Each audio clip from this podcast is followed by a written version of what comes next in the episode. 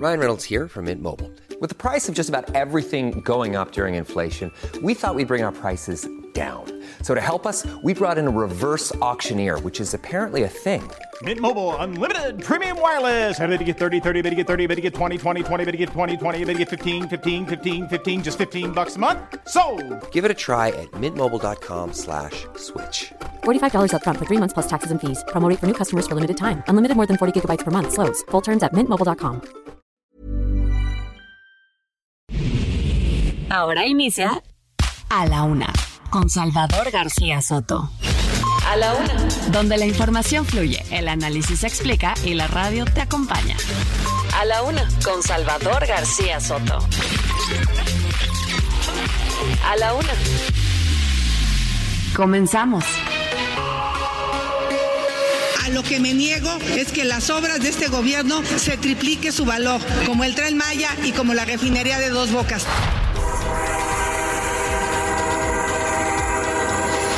Las autoridades no han sido claras qué es lo que quieren hacer aquí. Pueden hacer o tienen el interés de poner departamentos de interés social. no sé cómo llamarlo, delirante, desquiciado, trastornado. Y es el líder de los omniólogos mexicanos. Yo lo voy a llamar a Salinas a cuentas porque torturaron a Burto. ¿De dónde saca esto? Pues, Se me queda el jefe mirando y hace así. Mira a los otros y dice, chavos, este es Miguel Bosé.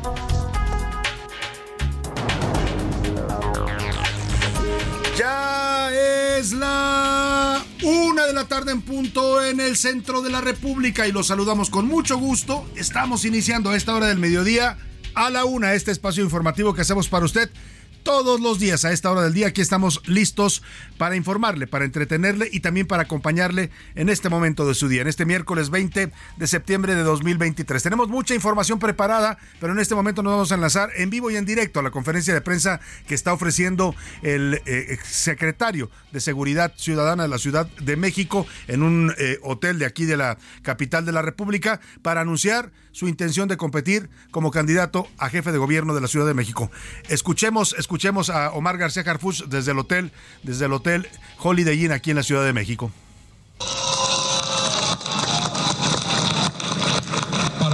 De coordinador de defensa de la transformación en la Ciudad de México.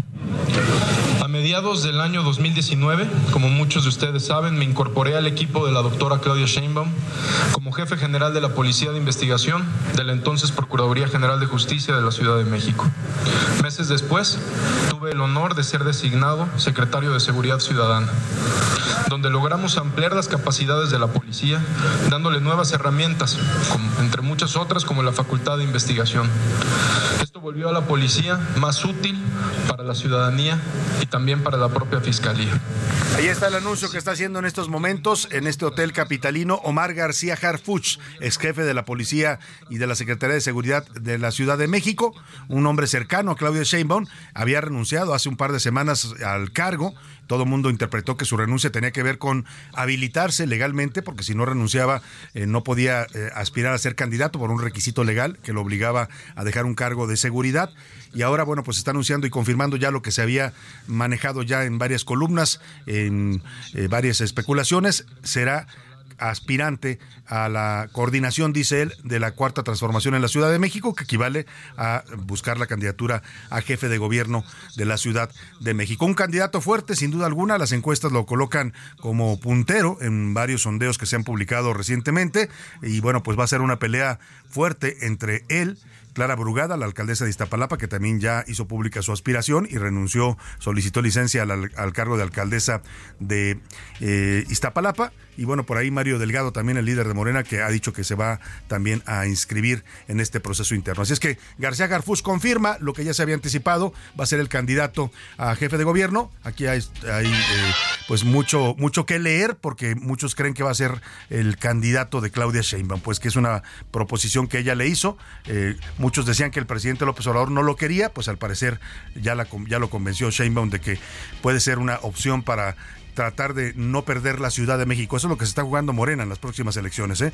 Está tratando de mantener el poder porque en el 2021, en la elección intermedia, no le fue nada bien. Perdieron media ciudad a manos de la oposición y entonces necesitan candidatos fuertes para tratar de mantener el control de la ciudad. Ya lo escuché usted en vivo y en directo. Estamos arrancando este espacio informativo. Esta semana la música, bueno, este, este día, más bien este, mm, este miércoles, la mitad de la semana, vamos a dedicarle la música al rock latinoamericano. A propósito de una lista que publicó la revista Rolling Stone, que usted sabe es una publicación especializada en temas musicales. Y bueno, pues eh, hizo una compilación de los lo que consideran los expertos de, Rolling Stone los 50 mejores álbumes en la historia del rock latinoamericano. Hay música, por supuesto, de bandas argentinas, brasileñas y, por supuesto, mexicanas.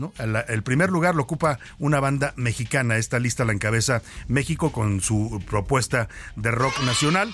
Vamos a estar escuchando a lo largo del programa estas mejores canciones del rock latinoamericano, según, según la selección que hizo nuestro productor de esta lista de la revista Rolling Stone. Vámonos, si le parece, directo al resumen de la información en este miércoles.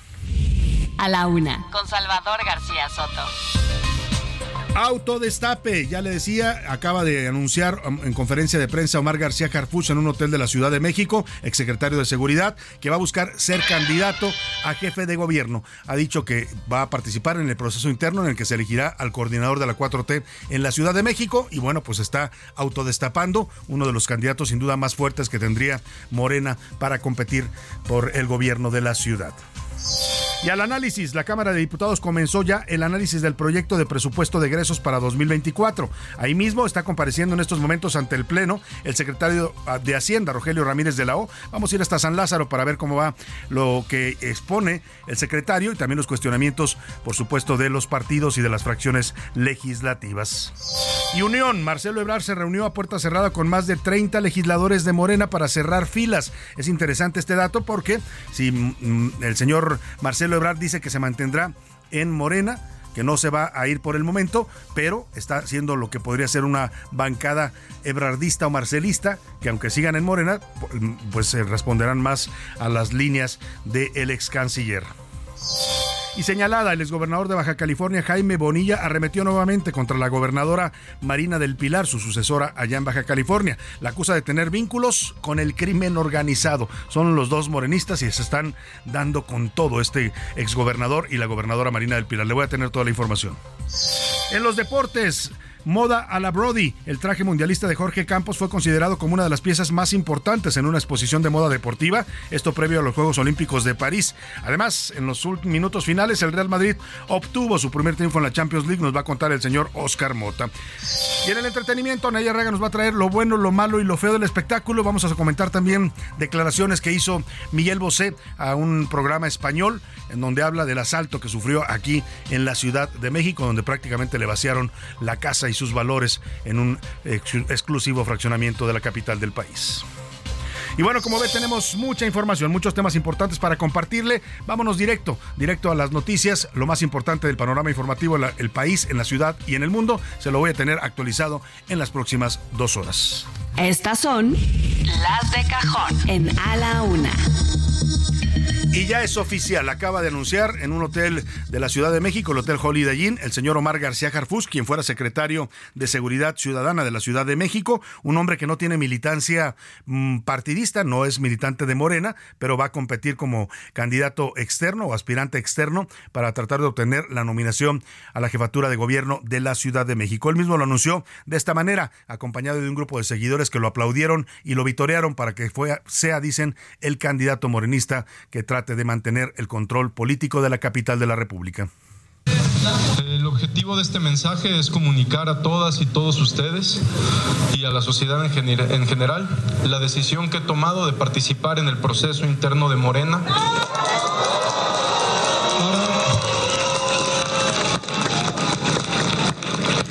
Para la selección de coordinador de defensa de la transformación en la Ciudad de México.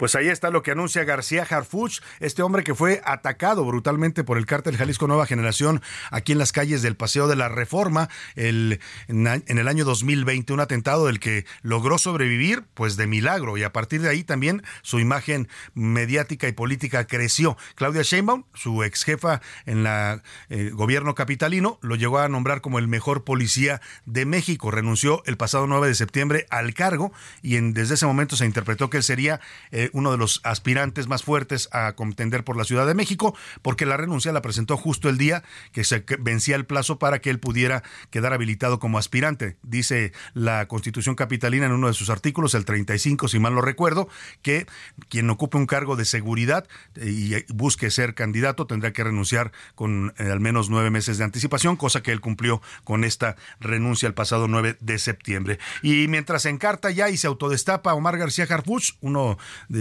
uno de los aspirantes que seguramente será de los más fuertes, hay quienes piensan que es el elegido, digamos, por Claudia Sheinbaum para que sea el darle continuidad a su gobierno aquí en la Ciudad de México. Mientras él se sube, el que se bajó de plano de esta contienda fue Cuauhtémoc Blanco. Vaya, las ocurrencias de Cuauhtémoc Blanco. Eh, andaba diciendo que quería venir a ser candidato a jefe de gobierno cuando todavía no termina su encargo como gobernador de Morelos. Así lo anunció, dijo que ya no va a buscar la jefatura de gobierno capitalina. Estamos en, podernos bajar este, de la jefatura de gobierno. Como te digo, he tenido, este, voy a tener una reunión con Claudia y probablemente me bajaría. Yo creo que lo más, lo más importante hay que apoyar y ayudar al movimiento y si hay que bajarse, pues hay que bajarse. Yo, como se los dije, y ustedes lo saben, yo no tengo ningún problema. Puede ser una frenaduría, puede colaborar con muchos me puedo regresar a fútbol. Si hay que bajarse, hay que bajarse, si hay que subirse, hay que subirse pues así son los políticos de pragmáticos, ¿no? Para que vea usted la, gran vocación o de plano mejor regresar al fútbol. Yo votaría porque el señor Cuauhtémoc Blanco, es más, vamos a hacer una pregunta el día de hoy con ese tema. ¿Qué debe hacer Cuauhtémoc Blanco? ¿Seguir haciendo política, cosa que ha hecho muy mal? ¿Está dejando destrozada la seguridad en el estado de Morelos? ¿O de plano mejor que se dedique a lo que él sabe hacer y por lo que la gente lo conoce y lo quiere, que es ser futbolista, dedicarse, como dicen Zapatero, a tus zapatos? Por lo pronto, dice que se reunió con Mario Delgado, subió un mensaje en su cuenta de Twitter Cuauhtémoc Blanco, que se reunió con Mario Delgado y que decidió no competir por la Ciudad de México, dando prioridad a la unidad del movimiento. Hay una versión, y se la comento tal como eso, como una versión que sí vendría a competir a las elecciones capitalinas, pero no como candidato a jefe de gobierno, ya lo dice él mismo, sino como alcalde de la Cuauhtémoc. Buscaría ser alcalde de la Cuauhtémoc el señor Cuauhtémoc Blanco, cosa que tiene más sentido, un poco de más sentido, porque él es originario de esta zona de la Ciudad de México, del barrio de Tepito, que está enclavado ahí en esta alcaldía y bueno, pues eso podría ser una opción también para Cuauhtémoc Blanco. Por lo pronto, la jefa de gobierno Claudia Sheinbaum está eh, llegando hace unos minutos al Senado de la República, la llamada coordinadora de la defensa de la transformación. Se va a reunir, se está reuniendo en privado con las bancadas de Morena, el Partido Verde, el PT y el PES. La grillas de la sucesión llega hasta el Senado de la República. Misael Zavala, tú te encuentras ahí. Cuéntanos cómo arribó la jefa de gobierno y cuál es el objetivo de esta reunión. Buenas tardes, Misael. Muy buenas tardes, Salvador. Te saludo, saludo también al auditorio. Efectivamente, Salvador, pues hace unos minutos arribó a la sede del Senado de la República la coordinadora nacional de los comités de la defensa de la transformación, Claudia Sheinbaum Pardo, quien sostiene ya una reunión con los grupos parlamentarios de Morena, el PT, el PES y también el Verde Ecologista, eh, Ana Lilia Rivera y también eh, quien es presidenta eh, pues de la mesa directiva del Senado y también Eduardo Ramírez Aguilar, eh, quien es el presidente de la Junta de Coordinación Política y también líder de Morena en el Senado fueron los que recibieron en uno de los estacionamientos a Claudia Sheinbaum Pardo, quien en breve dijo que más tarde pues dará un mensaje a los medios de comunicación aquí en el Senado de la República. La ex, jefa de gobierno capitalino acude al encuentro con los senadores morenistas y aliados donde hará un llamado a la unidad y también a cerrar filas de cara a las elecciones del 2024. Esta reunión se realiza de manera privada en el auditorio Octavio Paz de esta Cámara Alta y antes de este encuentro, Sheinbaum Pardo sostuvo también un encuentro con el jefe de la bancada morenista Eduardo Ramírez, así como el líder nacional de Morena Mario Delgado Carrillo, para pues afinar algunos temas que estarían viendo en esta reunión. Al encuentro asiste también a, eh, pues eh, senadores eh, afines a Marcelo Ebrard que han anunciado que se mantienen en las filas de Morena, pero siguen respaldando la impugnación que interpuso el ex canciller contra el proceso interno del partido político. Antes de este encuentro, también la presidenta de la mesa directiva, Ana Lilia Rivera, adelantó que será pues una reunión de mucho compañerismo, de fraternidad y también sobre todo de unidad y para cerrar filas en el partido político, pues ya de cara al proceso electoral del 2024. Salvador, pues estamos pendientes a que concluya este encuentro. Más tarde darán una conferencia de prensa tanto eh, Claudia Sheinbaum como eh, también Mario Delgado, líder nacional de Morena. Estaremos atentos y regresaremos contigo cuando se genere ya la información, lo que diga la ex jefa de gobierno. Ahora, pues usando este bastón de mando que le dio el presidente, prácticamente está ya reuniéndose con todos los eh, grupos de Morena, en este caso con los senadores, pues para dar la línea. Ella es, finalmente, dice el presidente, la nueva líder del, de su movimiento político. Gracias, Misael. Estamos en contacto. Buena tarde. Quedamos pendientes, Salvador. Buena tarde. Y oiga, ahora vamos hasta la otra Cámara del Congreso de la Unión, hasta la Cámara de Diputados, porque ahí se está llevando a cabo en estos momentos eh, un debate importante para el país. Está compareciendo el secretario de Hacienda, Rogelio Ramírez de la O, para iniciar la discusión y el análisis del proyecto de presupuesto de egresos para el 2024. El objetivo en la Cámara es que, que este presupuesto quede dictaminado en la primera semana de noviembre. Eh, de acuerdo con este proyecto de egresos de 2024, el gasto total del gobierno sería de 9 billones 66 mil millones de pesos, un incremento de 4.23% con relación al presupuesto actual. Escuchemos cómo está transcurriendo en estos momentos la el debate. Vamos a, escuchar audio en vivo de la sesión en la Cámara de Diputados. Está hablando el secretario de Hacienda, Rogelio Ramírez de la O. A pesar de entornos económicos generalizados con volatilidad en las tasas de interés. De manera específica, se estima que al cierre del año en curso, la deuda alcance un nivel de 46.5% del Producto Interno Bruto, que representa un aumento de 2.8 puntos porcentuales respecto de su nivel en 2018. Este incremento es casi una tercera parte del aumento promedio de 8.2 puntos porcentuales observado en las dos administraciones anteriores.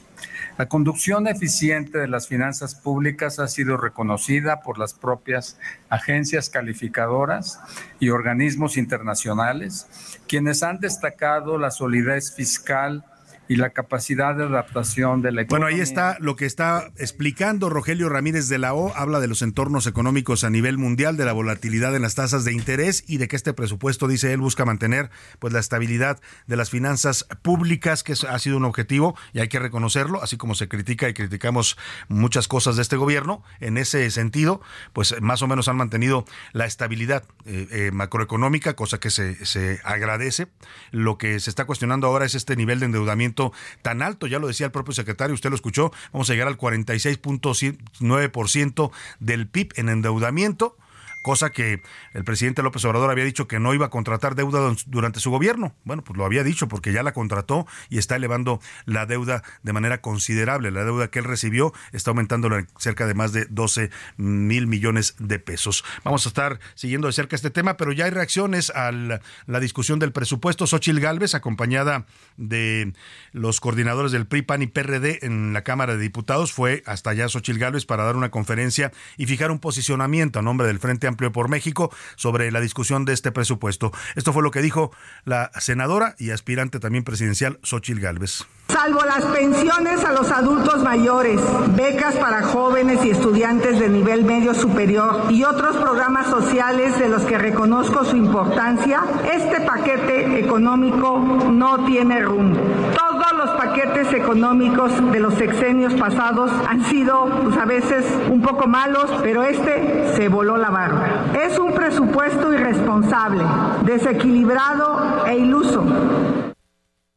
Ahí está, es un presupuesto irresponsable, desequilibrado e iluso, así lo llamó Xochil Gálvez a este presupuesto 2024 que está proponiendo la Secretaría de Hacienda del el gobierno del presidente López Obrador. Y ahí mismo en la Cámara de Diputados, Marcelo Ebrar se llegó también, andaban todos, hoy andan movidos los, los presidenciables, ¿no? Xochil Gálvez haciendo posicionamientos en San Lázaro, Claudia Sheinbaum reuniéndose con los senadores de su partido y sus aliados en el Senado, y Marcelo Ebrar se fue también a la Cámara de Diputados para reunirse con un grupo de 30 diputados de Morena que lo apoyan, lo apoyaron en su aspiración, en su fallida aspiración presidencial y que ahora lo van a seguir a crear esta asociación política que se llama, así la nombró el propio Marcelo, el Camino de México. Eh, está, esta reunión está teniendo lugar en la, tuvo lugar más bien en la colonia del Valle, concurrieron, acudieron entre otros el coordinador de Morena en el San Lázaro, Ignacio Mier Velasco, la diputada federal Salma Luébano, la senadora Malú Micher y Jacob Polensky, entre otros. Vamos contigo, Gerardo Galicia. Tú estuviste ahí en esta reunión a puerta cerrada de Marcelo Ebrard con sus diputados afines. Cuéntanos, buena tarde. ¿Qué tal, Salvador? Excelente tarde. Esta mañana, Ignacio Mier, coordinador de diputados del Movimiento de Regeneración Nacional Morena, calificó como una reunión de camaradería el encuentro que sostuvo el día de hoy con el ex canciller Marcelo Ebrard y al menos 33 legisladores en un inmueble ubicado en la colonia del Valle. Platicamos con Ignacio Mier y esto es lo que nos comentó. Una reunión alegre, este, una reunión de camaradería, ratificar que están en el proyecto de la transformación, la letra de nuestros principios y en espera de que se resuelva por parte de las instancias del partido las impugnaciones que presentaron. No hay ningún bloque, lo que sí hay aspiraciones individuales y colectivas en torno a personalidades dentro del municipio. El legislador mencionó que abordaron varios temas, entre ellos las inconformidades denunciadas por Marcelo Ebrard ante la Comisión de Honestidad. Sin embargo, aseguró que su labor es mantener la unidad del partido y por ello está atento y escuchando a los diversos grupos. Por su parte, el diputado federal Emanuel Reyes Carmona pidió a la Comisión Nacional de Honestidad y Justicia y celeridad en el resultado de las denuncias hechas por Marcelo Ebrard. También los llamados ebradoristas refrendaron su compromiso y confianza con Ignacio Mier y aseguró que los legisladores que apoyan la Asociación Civil El Camino de México AC van a acompañar a Marcelo Ebrard por los recorridos que realice en todo el país. Finalmente, comentarte, Salvador, que Marcelo Ebrard permanece en este inmueble ubicado en el número 931 de la avenida Coyoacán en la colonia del Valle, lo que nos menciona su equipo de trabajo es que tendrá más reuniones a lo largo del día y por ello va a permanecer en este inmueble. Sin embargo, han asegurado que no va a dar ninguna declaración. Bueno, pues ahí está. Muchas gracias, Gerardo Galicia. Este encuentro de Marcelo Ebrar con diputados afines, 30 diputados, no es algo menor, aunque se, él ha dicho ya que se queda en Morena por lo pronto, así lo ha dicho, hasta que le respondan su queja que puso ante el eh, Consejo Nacional de Morena, quejas que tienen que ver con irregularidades en el proceso interno pues la verdad es que por lo pronto tiene 30 diputados que le van a responder a él, aunque siguen en el partido, también se convierte en un factor político al interior de Morena, el señor Marcelo Ebrar, que al final pues resultó llamarada de petate, ¿no? mucha, mucho discurso, mucho rollo, mucho me voy y, hicieron fregaderas y, no sé qué, y hicieron cochinero y al final pues se queda en Morena. Como dicen por ahí con Marcelo Ebrar, ¿para qué tanto brinco si estaba el suelo muy parejo, señor Marcelo Ebrar? Ahí queda este tema. Y oiga, mientras acá Claudia Sheinbaum y Marcelo Ebrar y todos ellos están hablando de unidad dentro de Morena, Escuche cómo se están llevando de pesado los eh, gobernadores allá en Baja California. El exgobernador Jaime Bonilla, gobernador por Morena, que fue gobernó este estado eh, hace cuatro años, eh, vaya, eh, tiene una campaña diaria, intensa, en contra de la gobernadora Marina del Pilar. Es la sucesora la que le, lo sucedió en el cargo, él la apoyó para que llegara a este cargo. Algo pasó entre ellos que el pleito ya es literalmente a muerte. Todos los días la acusa de distintas cosas, sube videos a las redes sociales donde dice que Marina del Pilar eh, es una gobernadora irresponsable, inepta, incapaz, le ha dicho de todo y ahora la acusa en un video que está difundiendo en redes sociales Jaime Bonilla a la gobernadora Marina del Pilar la acusa de tener vínculos con el crimen organizado. Escuchemos. El gobierno dejó de ser socio de los carteles a convertirse en un cartel. El cartel que ya le hace competencia a los que ya todos conocemos. Yo vengo aquí a denunciar esto porque le estoy pidiendo al señor presidente de la República que por favor ponga ojos en Baja California, ya que no tenemos un gobierno. Bueno, pues ahí está a lo que dice el gobernador Jaime Bonilla, qué pesados se están llevando y bueno, pues no ha habido todavía respuesta frontal o formal de la gobernadora a acusaciones tan graves. Vamos a estar pendientes porque pues no es cualquier cosa que su antecesor, el exgobernador, la acuse de tener vínculos con el crimen organizado. Vámonos a las preguntas que le quiero hacer este día para que usted participe y ahí nos ayude a hacer el debate de la agenda pública de este país. En A la Una te escuchamos. Tú haces este programa. Esta es la opinión de hoy. El primer tema que le propongo hoy para que comentemos, opinemos, debatamos juntos es el esta declaración de Cuauhtémoc Blanco que dice que se baja de la contienda para buscar ser jefe de gobierno de la Ciudad de México. Yo le quiero preguntar, ¿qué debe para usted, qué debiera hacer el señor Cuauhtémoc Blanco? ¿Debe seguir en la política donde su actuación ha sido desastrosa? ¿Debe mejor dedicarse al fútbol, que es lo suyo? ¿O de plano, como dicen Zapatero, a tus zapatos. La segunda pregunta, el ex canciller Marcelo Ebrard sigue en Morena, a pesar de que aún no hay una respuesta, no le contestan a sus quejas sobre el proceso interno. Yo le quiero preguntar, ¿usted qué piensa de que Ebrard haya hecho tanto ruido para al final quedarse en Morena. ¿Está bien? Él es morenista y, debe permanecer ahí. ¿Está mal? Solamente hizo berrinche y terminó haciendo el ridículo. ¿O a Marcelo le dio frío? Vámonos a la pausa con música. Esta se llama Kumbala, la canción que encabeza la lista de Rolling Stone sobre las mejores canciones y álbumes del rock latinoamericano. Roja es la luz, luz de neón, que anuncia el lugar, baile cumbala bar, y adentro la noche es música y pasión. Ya estamos de vuelta en A la Una con Salvador García Soto. Tu compañía diaria al mediodía. La rima de Valdés. ¿O de Valdés la rima? Una historia novelada que involucra la transfobia. No es película ni es obvia, pero parece filmada. Cineteca involucrada, que me la sacan del baño. Sí les importó el tamaño. Y pa' fuera, ¿qué problema? Polémico ha sido el tema por ser mujer con armaño y en las redes la tundieron, también le dieron apoyo, y pues cada quien su rollo, pero no me la admitieron. Muchas mujeres dijeron que no la querían ahí, dijeron déjese ahí y con violencia la echaron. Y gacho me la sacaron, no pudo ni hacer pipí. Luego ella se dijo Eureka, con su banda transexual, regresó así muy casual de vuelta a la cineteca, provocando una jaqueca a los de la dulcería. ¿Cuál su sorpresa sería? Ella volvió por lo suyo para hacerles un chanchullo. Ya se la saben, decía. En este mundo canica hay libertad y se vale, aunque la duda nos sale. Hay todo como en botica. Eso no se califica, pero aunque sea por venganza, una tranza es una tranza. Lo único que se viola, esta mujer con pistola, es la ley que nos alcanza. La revista especializada en música Rolling Stone realizó un listado con los 50 mejores álbumes de rock latinoamericano. 11 de estos materiales pertenecen a bandas o solistas mexicanos, siendo Café Tacuba el proyecto que destaca en la primera posición.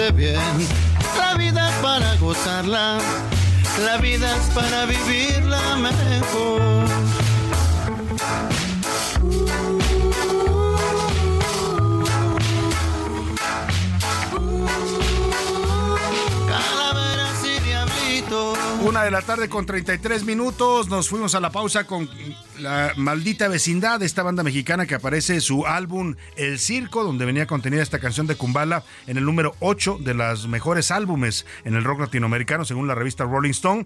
Y regresamos con esta gran banda argentina también, los fabulosos Cadillacs. Eh, la canción se llama Calaveras y Diablitos. Es una canción que venía incluida en el álbum Fabulosos Calavera de 1997, que ocupa el lugar número 5 entre los mejores álbumes del rock latinoamericano. Estamos homenajeando al rock de América Latina a partir de esta mm, lista que hace la revista Rolling Stone. Le vamos a estar presentando las mejores selecciones. Esta, lista fue publicada este lunes, así es que pues varias bandas mexicanas aparecen, inclusive en el primer lugar. Ahora le voy a decir qué banda mexicana ocupa el primer sitio en esta lista de Rolling Stone. Escuchemos por lo pronto más de los fabulosos Cadillacs desde Argentina para el mundo.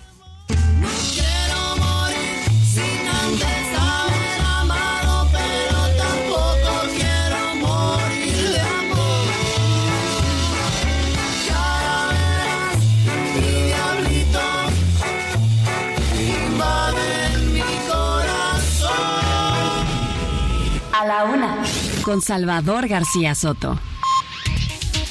Bueno, pues vámonos a más información. Ya es la una de la tarde con 34 minutos y el presidente López Obrador sostuvo, está sosteniendo este mediodía una reunión con los padres de los 43 normalistas desaparecidos de Ayotzinapa. Los convocó al Palacio Nacional, ahí se eh, reunió con ellos en privado. Eh, no ha habido pues, mucha información, pero vamos con Paris Salazar, nuestro reportero que ha estado cubriendo la actividad presidencial. Importante reunión, sobre todo en el marco del aniversario que se acaba de cumplir el pasado 14 de septiembre. Se cumplió un aniversario más de la desaparición de los normalistas de Ayotzinapa, el aniversario número 9 eso ocurrió, como usted recuerda, en 2000 14, en 2014. Más bien se va a celebrar el aniversario, es el 26 de, septiembre. Perdóneme, todavía no se cumple, estaba yo mal en la fecha. Se va a cumplir el noveno aniversario y por eso el presidente se está reuniendo con los padres de los normalistas que no están nada contentos ¿eh? con las nuevas investigaciones que hizo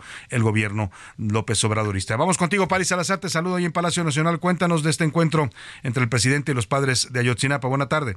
Buenas tardes, Salvador, amigas, amigos de El Heraldo de México. Este miércoles, el presidente Andrés Manuel López Obrador recibe en Palacio Nacional a las madres y padres de los 43 normalistas desaparecidos para presentarles los avances del caso Ayotzinapa. Minutos antes de las 11 de la mañana, arribaron la secretaria de Gobernación, Luisa Alcalde, el subsecretario de Derechos Humanos, Alejandro Encinas, y el fiscal del caso Ayotzinapa, Rosendo Gómez. A bordo de camiones turísticos de la línea Costa Line, llegaron los familiares de los 43 normalistas desaparecidos y sus asesores jurídicos tanto los funcionarios del gobierno y de la fiscalía, así como las madres y padres de familia, ingresaron a Palacio Nacional por la calle Corregidora sin dar una declaración. Salvador, esta es la información.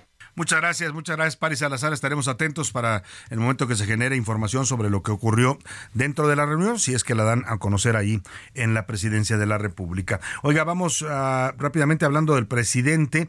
Eh, hoy los abogados de Ovidio Guzmán, eh, usted recuerda que fue extraditado a los Estados Unidos el pasado 15 de septiembre, el hijo de Joaquín Guzmán lo era, ah, afirmaron que su cliente no tuvo oportunidad de apelar la decisión de extraditarlo eh, esto porque le están respondiendo y están eh, desmintiendo al presidente López Obrador, que dijo en su conferencia mañanera del lunes que Ovidio no había querido ampararse, que no había interpuesto ningún recurso en contra de la extradición, entonces que por eso lo entregaron a Estados Unidos. Incluso el presidente habló de que ya tenía un trato como testigo eh, protegido, algo así dio a entender que se había cogido al sistema de protección de la justicia estadounidense. Bueno, los abogados dicen que no es cierto que el presidente miente. En un comunicado señalan textual, a Ovidio Guzmán lo notificaron el 14 de septiembre sobre su extradición y lo trasladaron la mañana siguiente sin que pudiera informar a su defensa. O sea, los abogados dicen, a nosotros ni nos pudo avisar porque lo, de un día para otro lo notifican y se lo llevan el 15 de septiembre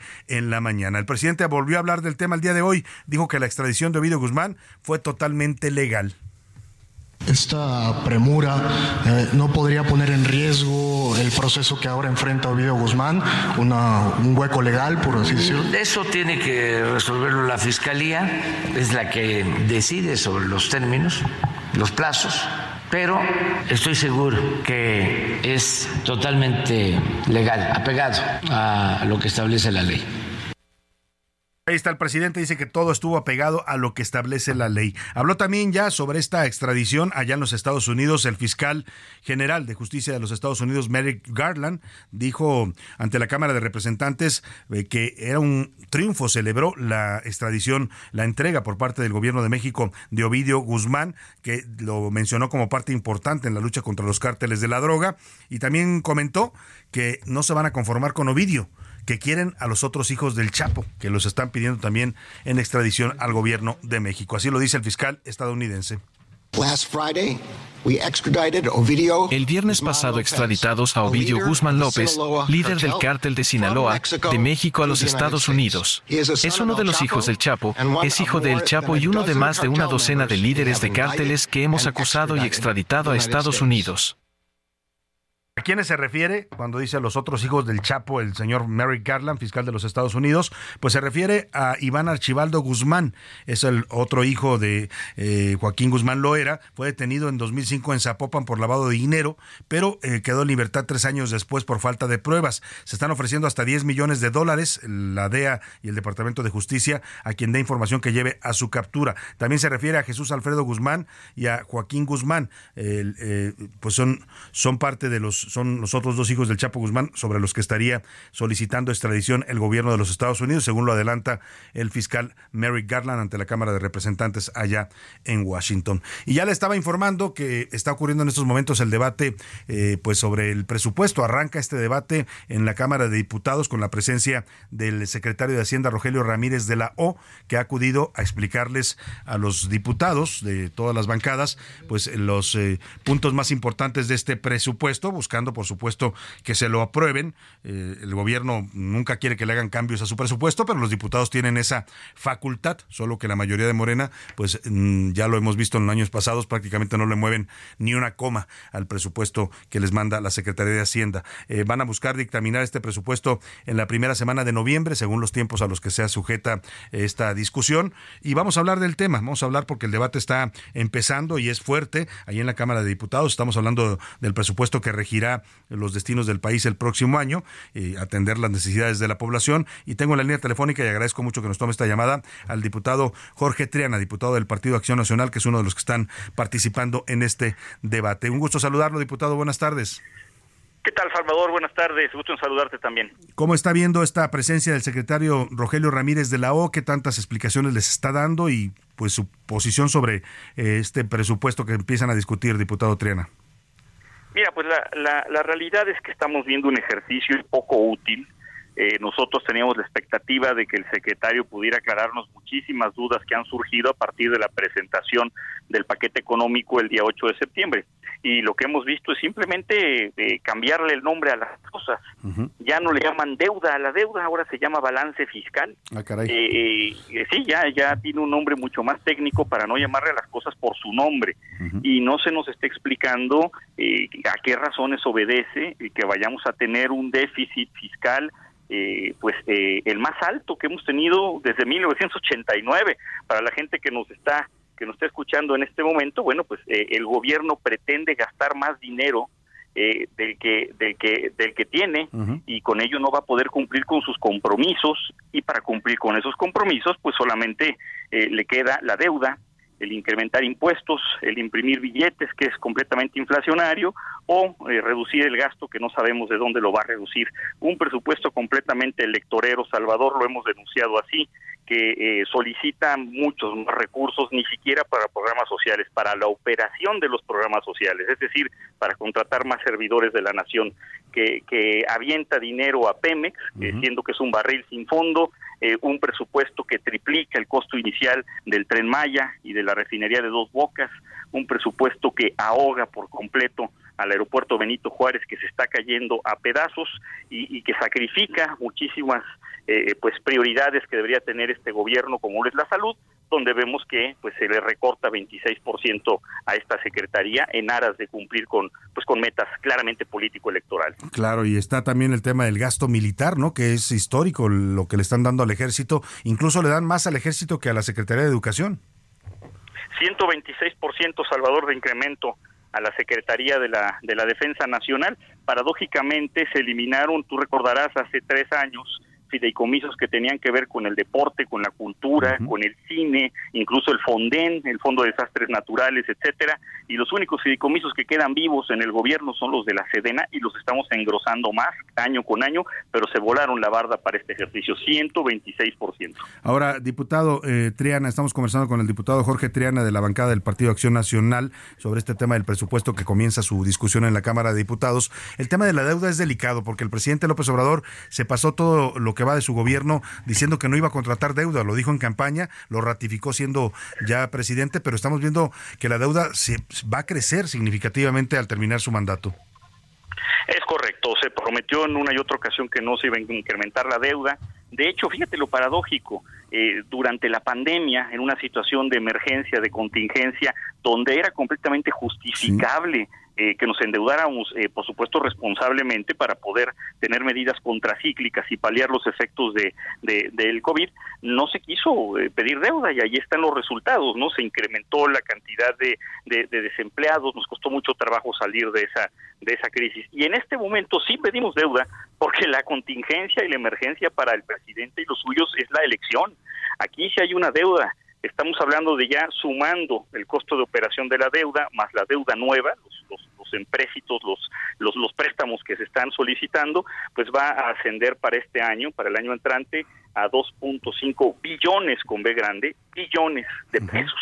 E, el doble del Fobaproa, Salvador. El doble. Eh, tanto que, tanto criticó López Obrador el Fobaproa, ¿no? Fue uno de sus banderas políticas y hasta un libro escribió. Yo ya estoy esperando el libro del presidente sobre la deuda que nos está heredando. Es realmente irresponsable. Mira, el año pasado denunciamos que se estaba incrementando la deuda como porcentaje del Producto Interno Bruto eh, eh, hasta rebasar el 50% del mismo. Y aún así se solicitó una deuda de 2 billones de pesos. Pues ahora vamos con 2 billones y medio.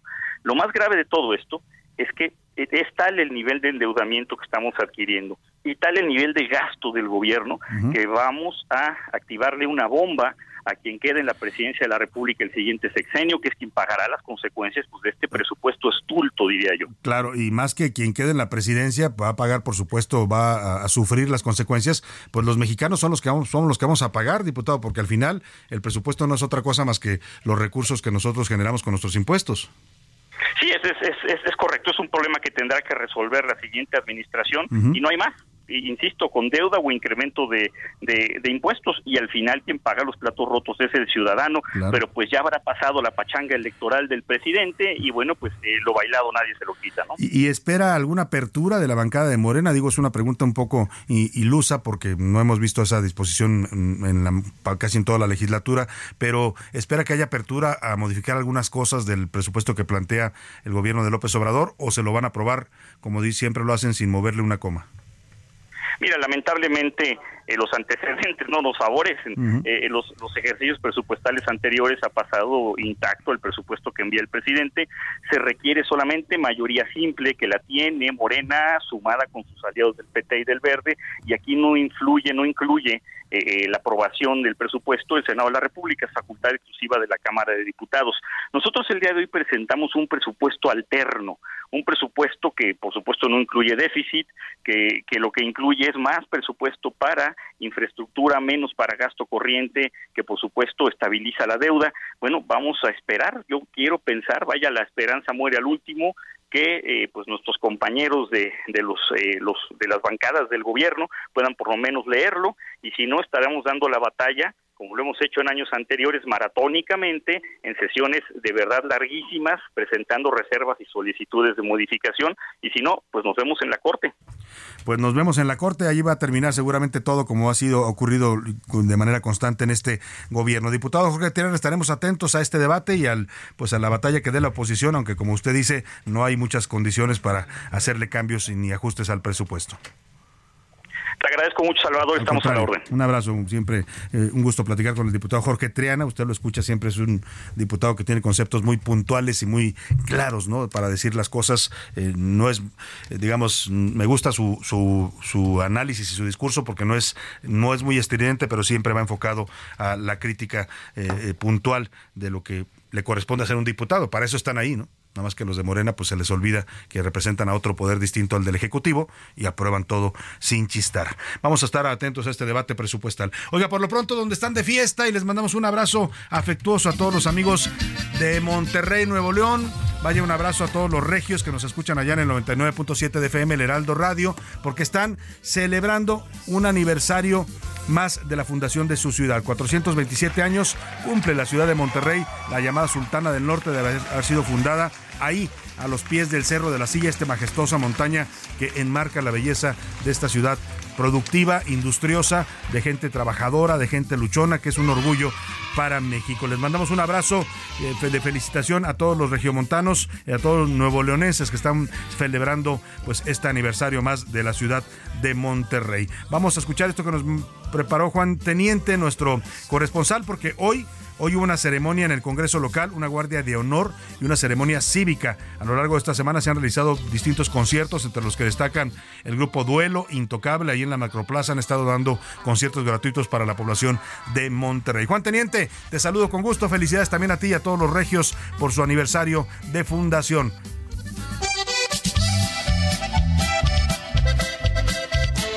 Hoy estamos de fiesta.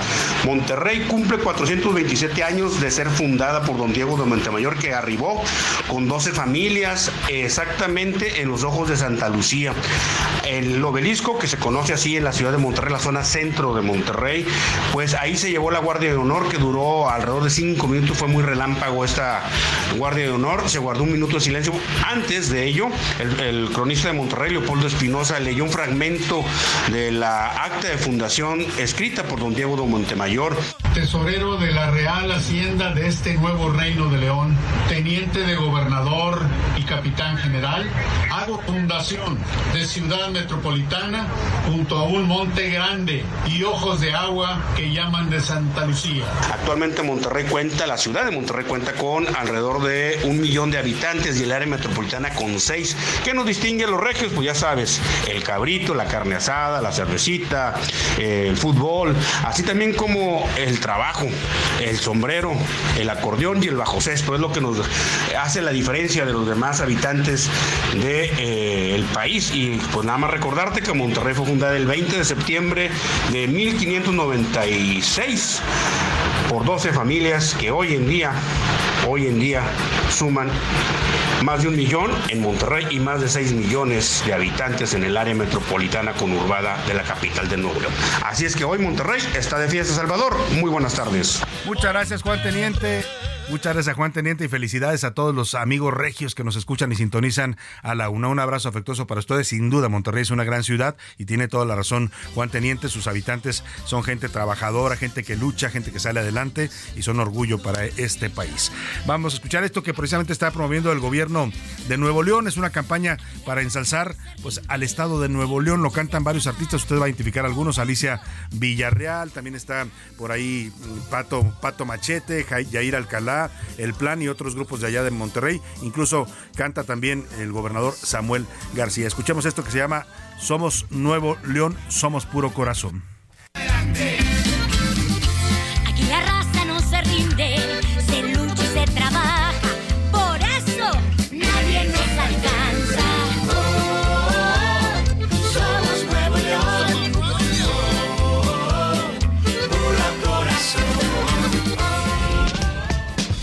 Los deportes en A la Una con Oscar Mota.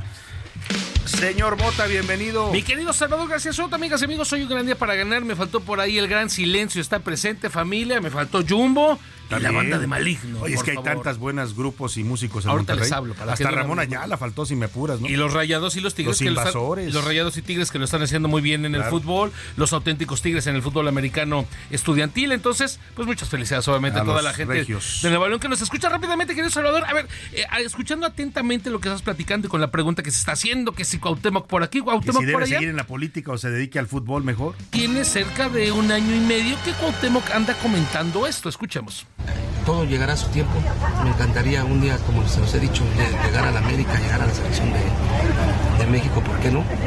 Pero con resultados, este, hay que prepararse. Eh, lo dice él, ¿eh? Ojo. Yo no lo veo como técnico, francamente. No, es una inteligencia artificial. Cuauhtémoc ha dicho que, pues, por ahí le, ser entrenador de la América o, entrenador de la selección. Sus aspiraciones son sencillitas, o, jefe de gobierno de la Ciudad de México o director técnico pero algo, de la selección. Pero que caiga algo.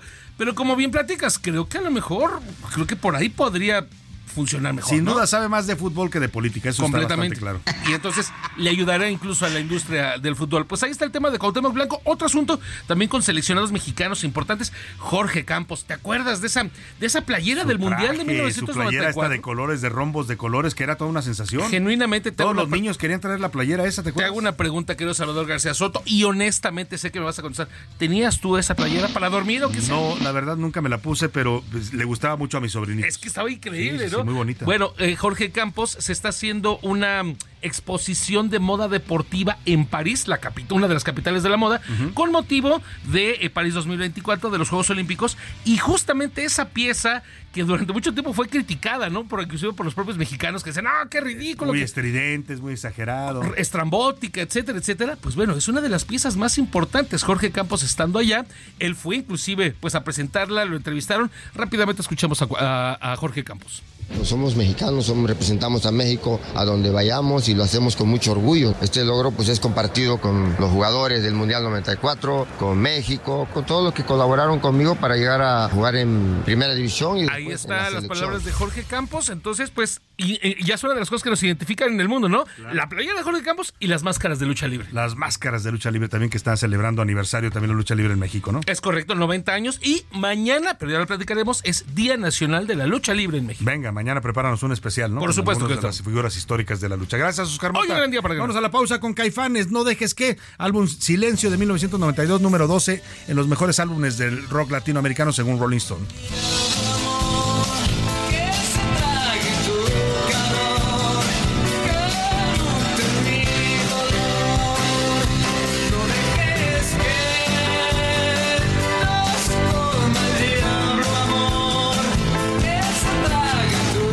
Momento regresamos.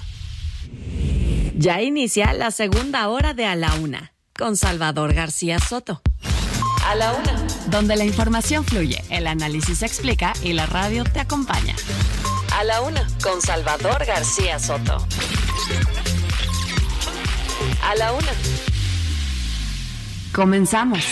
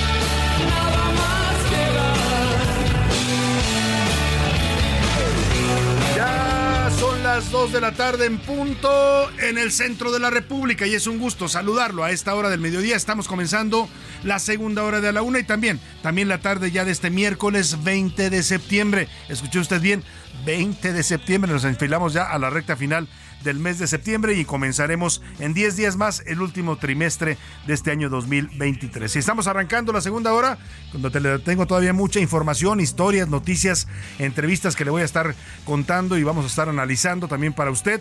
Eh, pues vamos a arrancar con esta música ligera de Soda Stereo, uno de los clásicos de esta banda argentina. El álbum Canción Animal es donde viene contenida esta canción que a los mexicanos les encanta, es uno de los himnos de Soda Stereo y de la música que hizo con ellos Gustavo Cerati. Y bueno, aparece en el número 16 de la lista de los mejores 50 álbumes del rock latinoamericano, según la revista Rolling Stone. No podía faltar, no podía faltar Soda Stereo en esta lista, una de las mejores bandas del rock latinoamericano. Escuchemos un poco más de la música ligera y vamos a más información que le tengo preparada.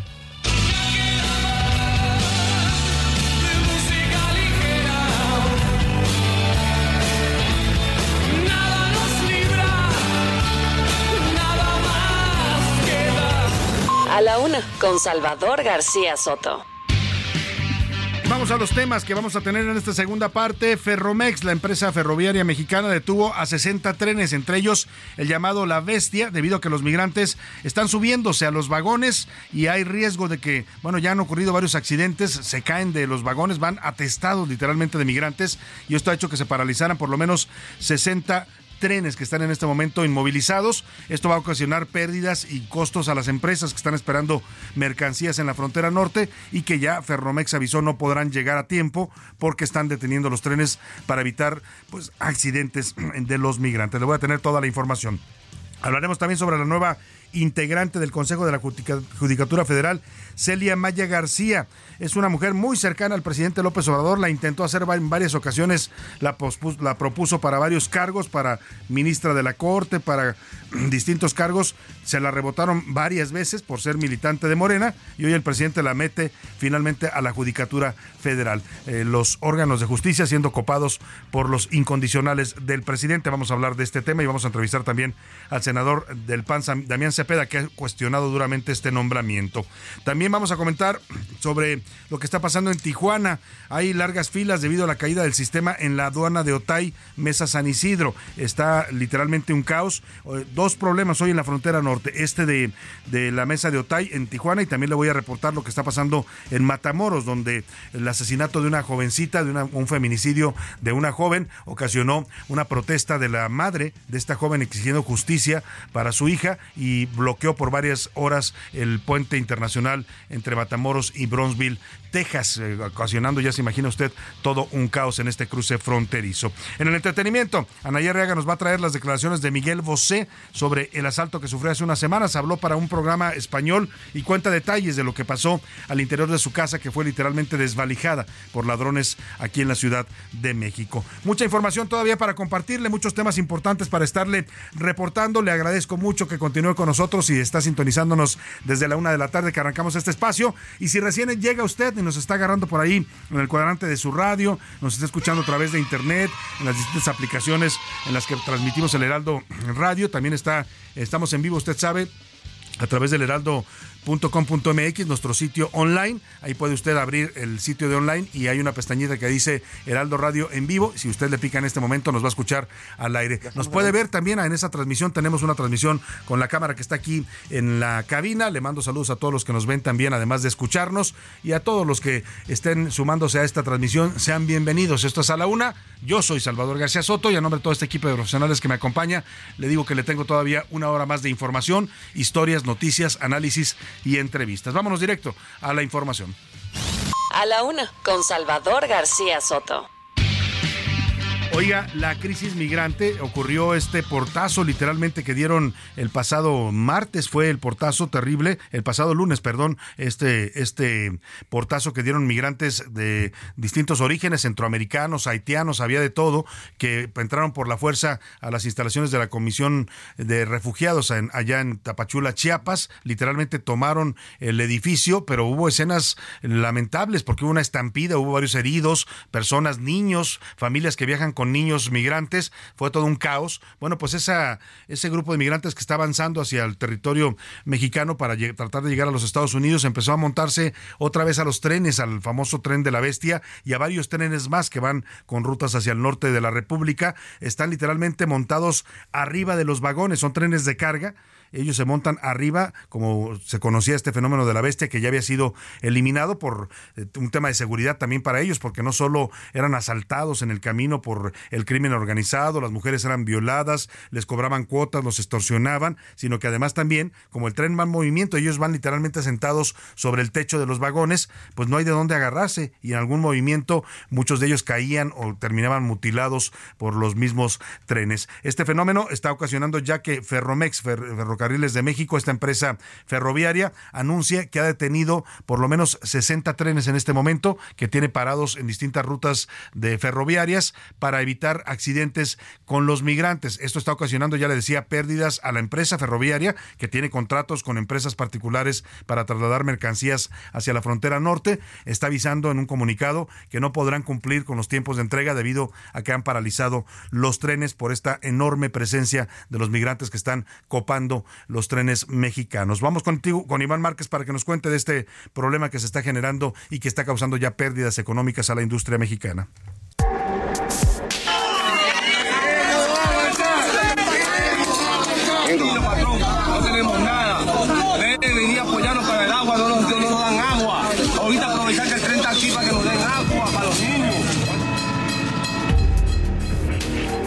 La crisis migrante sigue imparable. Lo más preocupante es que ya impactó a trenes de carga como Ferromex, que suspendió operaciones en regiones del sur, centro y norte del país.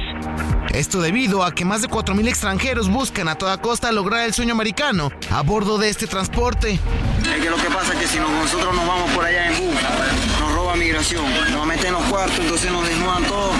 Y es que tan solo en el patio de operaciones de Torreón, más de 1.500 personas esperan la marcha del tren.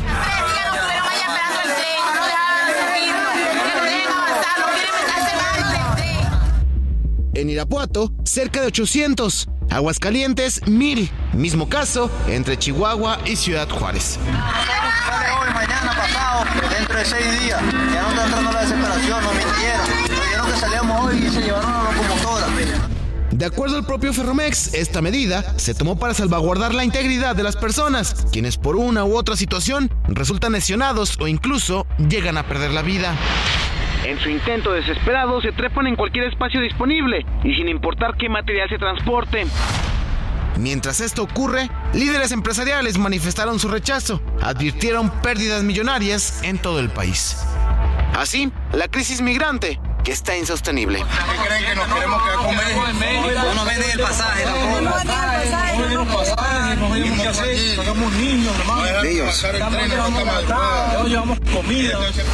Para la una con Salvador García Soto, Iván Márquez. Ya los escuchó usted, es una tragedia lo que está pasando con este fenómeno migratorio que atraviesa México, que pues eh, vienen acompañados de niños en muchas ocasiones, niños, niñas pequeñas, mujeres embarazadas. Imagínese subirse al tren en esas condiciones. Si a un adulto le es difícil mantenerse arriba de un tren en movimiento, a un niño pues le es más complicado. Por eso la decisión de ferrocarriles mexicanos de Ferromex para pues eh, parar los trenes, mejor evitar tragedias y accidentes en las que muchas veces arriesgan la vida estos migrantes. Ellos siguen ahí, escuchaba usted los testimonios, uno de ellos dice, preferimos hacer esto, subirnos al tren con todo lo peligroso que resulta, que irnos por tierra porque nos agarra migración y nos roban, escuchó usted, acusó a los agentes de migración mexicanos de que los desvalijan, literalmente los encierran en cuartos, los desnudan y les quitan todo su dinero. Grave la denuncia, me esperaría yo que las autoridades mexicanas ya estuvieran pues eh, investigando esto,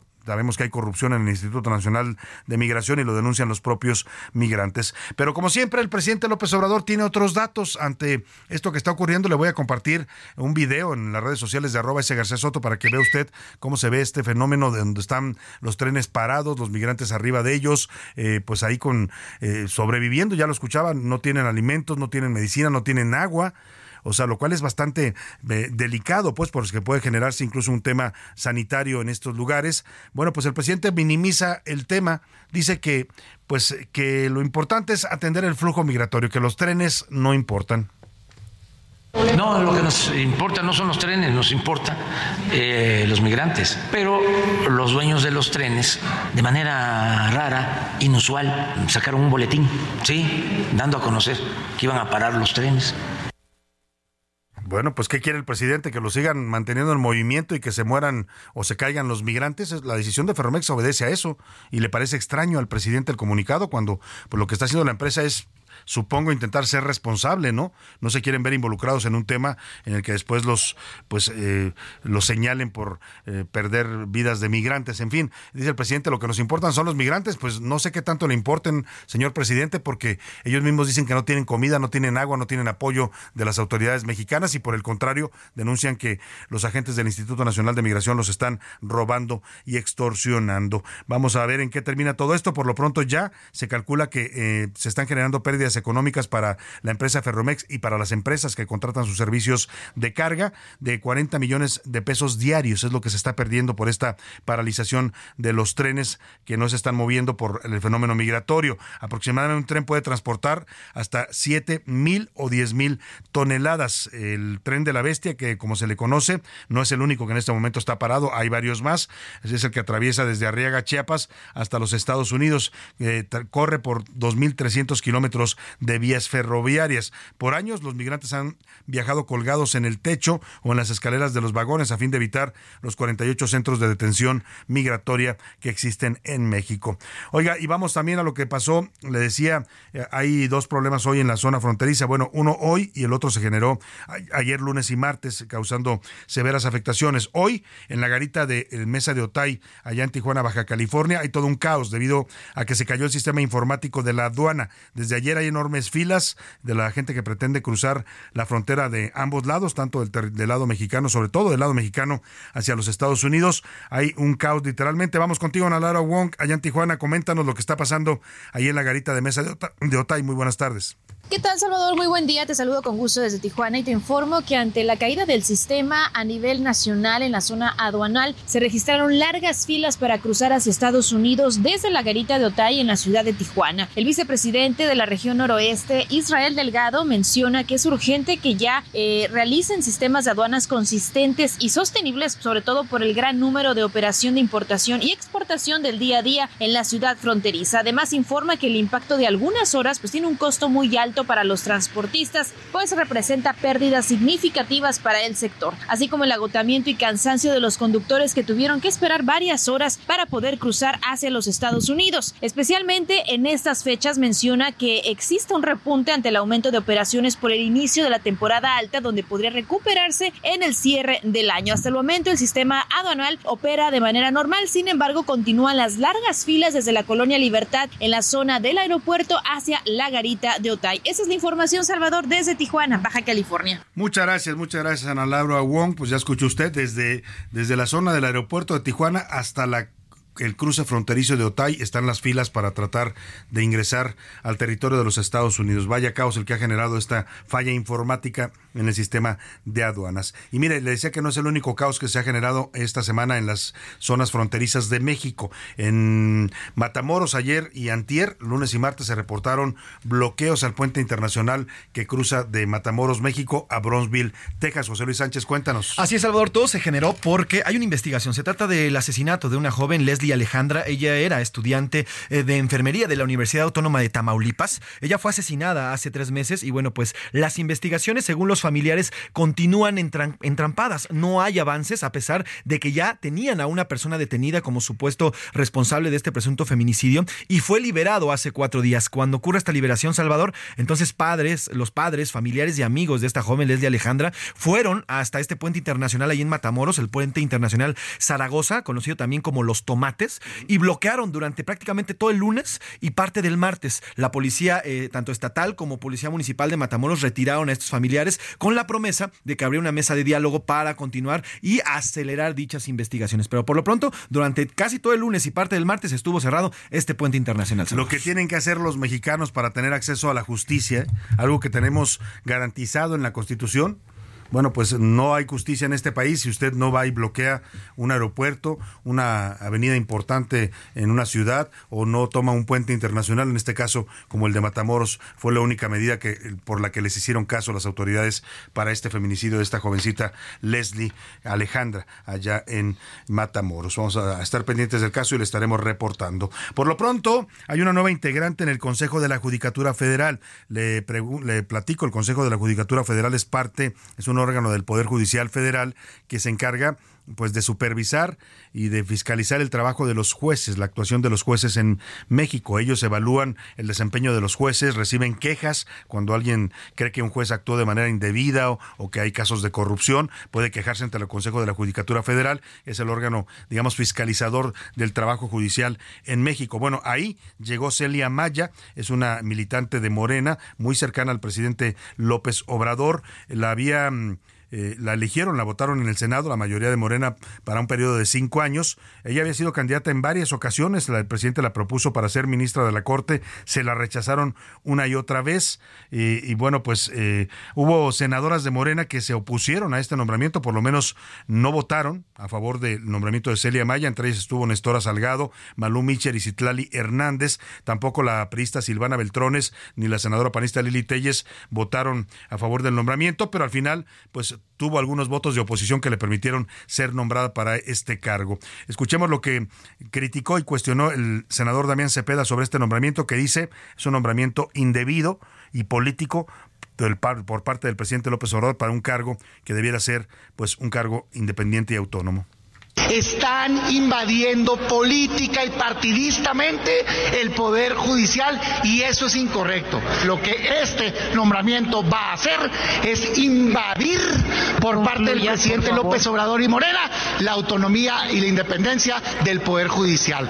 Eso lo dijo ayer el senador Cepeda durante el debate en el que se aprobó este nombramiento de Celia Maya. Ella eh, acudió también a defender su nombramiento y dice que tiene los méritos para estar ahí, que no es ninguna imposición usted una imposición de Palacio Nacional? Claro que no. Yo tengo los méritos para estar aquí y esta fue una convocatoria del Senado desde hace dos años casi, en el 2021, y me anoté.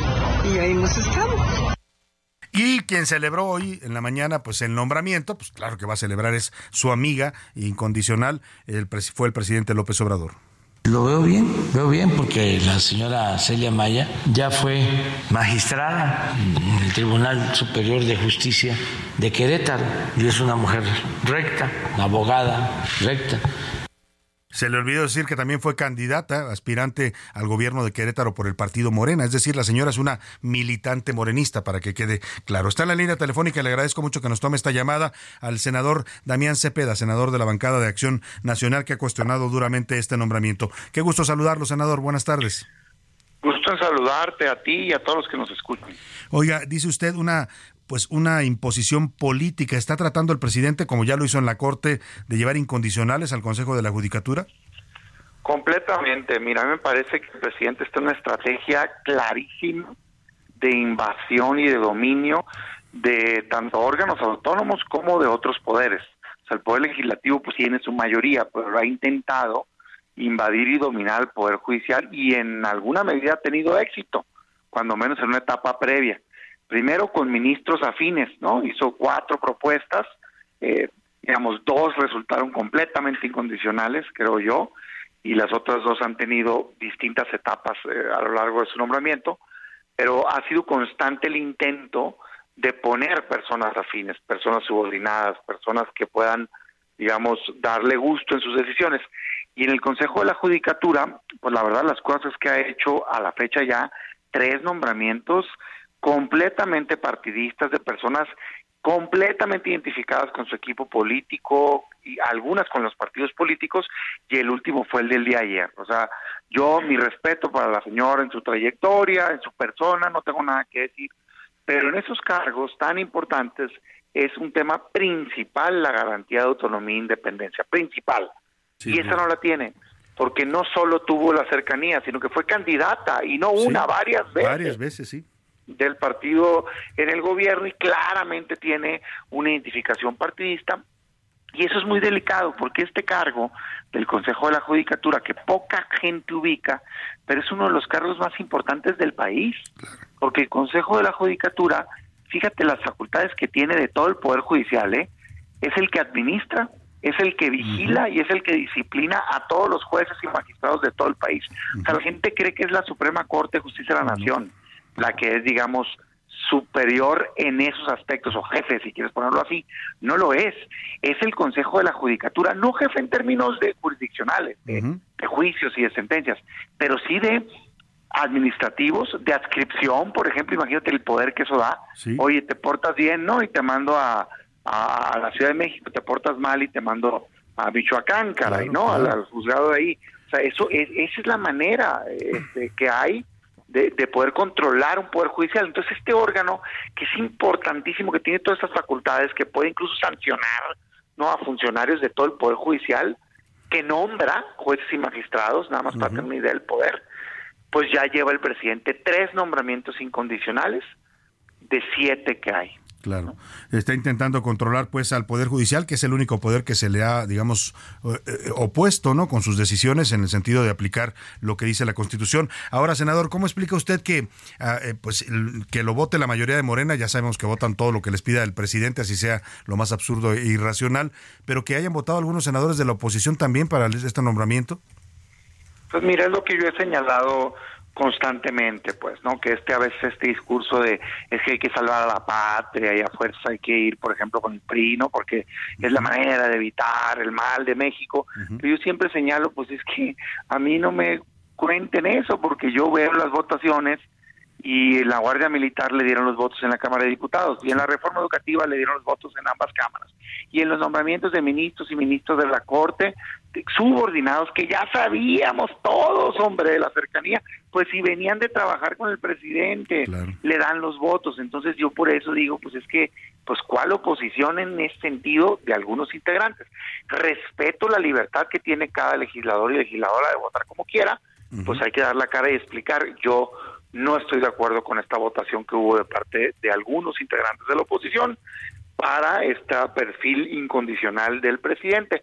Yo nomás les digo a los partidos, mañana no anden llorando entonces, pues, ¿no? Cuando tengan un comportamiento indebido, esas personas que se nombran. A la patria hay que defenderla con hechos, y se defiende en el caso del legislativo, con votos, estimado Salvador, porque yo de lengua me como un taco. Pues sí, y de esos tacos le gustan mucho al dirigente del PRI.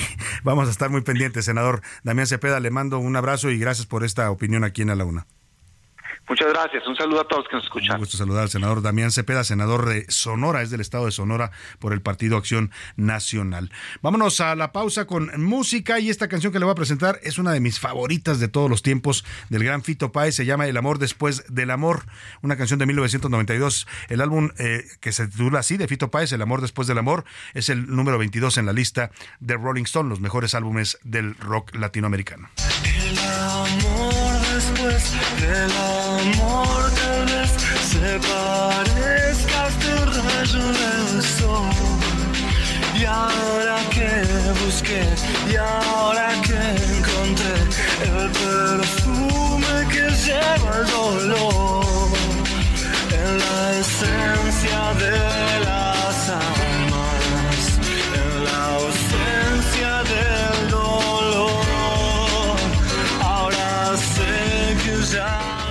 En un momento regresamos. Ya estamos de vuelta en A la Una con Salvador García Soto. Tu compañía diaria al mediodía.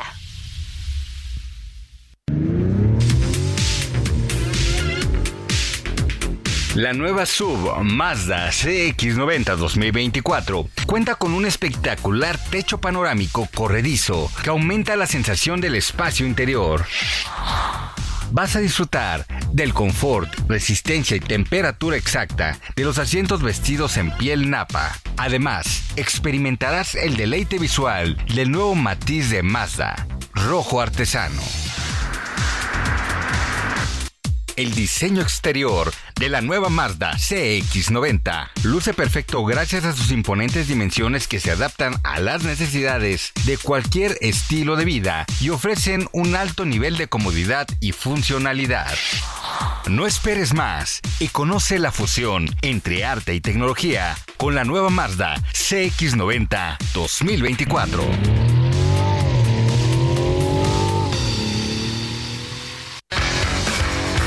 El rock es un género que surgió de la psicodelia y la protesta. A lo largo de su historia, ha sumado sonidos e influencias que han magnificado su intención. Algunos grupos latinoamericanos han combinado sonidos locales y el folclore de su país para darle identidad a sus proyectos.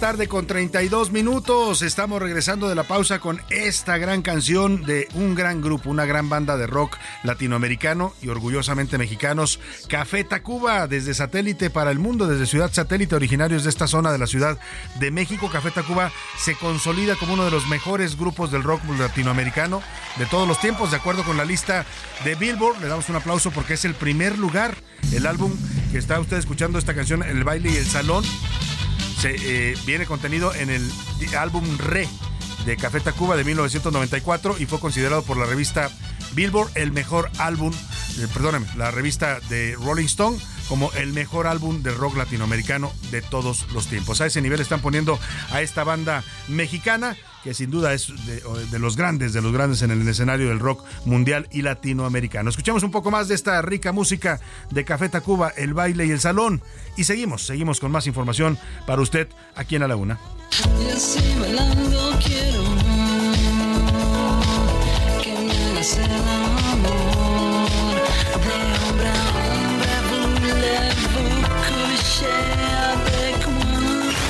A la una, con Salvador García Soto.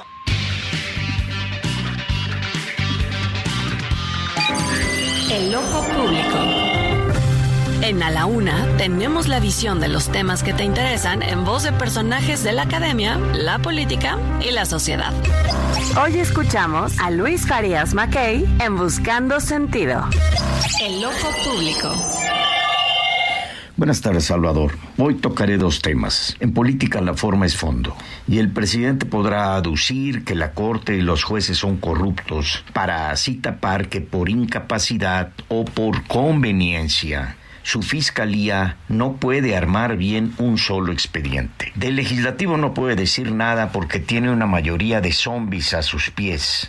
Y solo que quien la preside en este periodo ordinario de sesiones no es de Morena.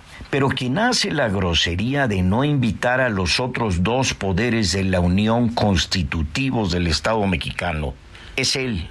Y eso no se puede ocultar. Y así se aísla, ofende y divide, dejando además ver que la división de poderes no es para dividir, sino para coordinar funciones y equilibrios de poder.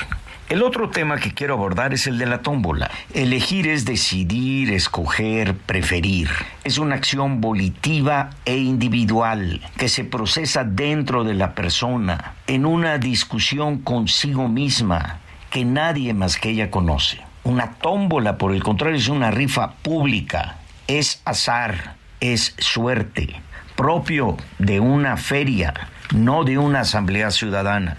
Asignar candidaturas por tómbola no solo no es democracia, porque a nadie se consulta, sino además es negar militancia, capacidades y méritos. El mérito no es un privilegio indebido como pretenden hacernos creer, sino un privilegio ganado, merecido. Mérito viene de merecer. Merecer es ser digno de un premio o de un castigo. Y la tómbola, por el contrario, lo que hace es premiar sin mérito, sin dignidad para ello y castiga, por el contrario, la dignidad y el esfuerzo. Y a la larga castiga la identidad y la pertenencia, porque mata la voluntad y el compromiso. Buenas tardes a la una con Salvador García Soto. Bueno, ahí está, escuchábamos atentamente a Luis Farías Mackey, nuestro colaborador aquí en su Buscando Sentido del Ojo Público, con estos eh, cuestionamientos que hace a los métodos políticos del presidente López Obrador, ¿no? que han sido bastante polémicos esto de usar una tómbola para elegir candidatos a diputados.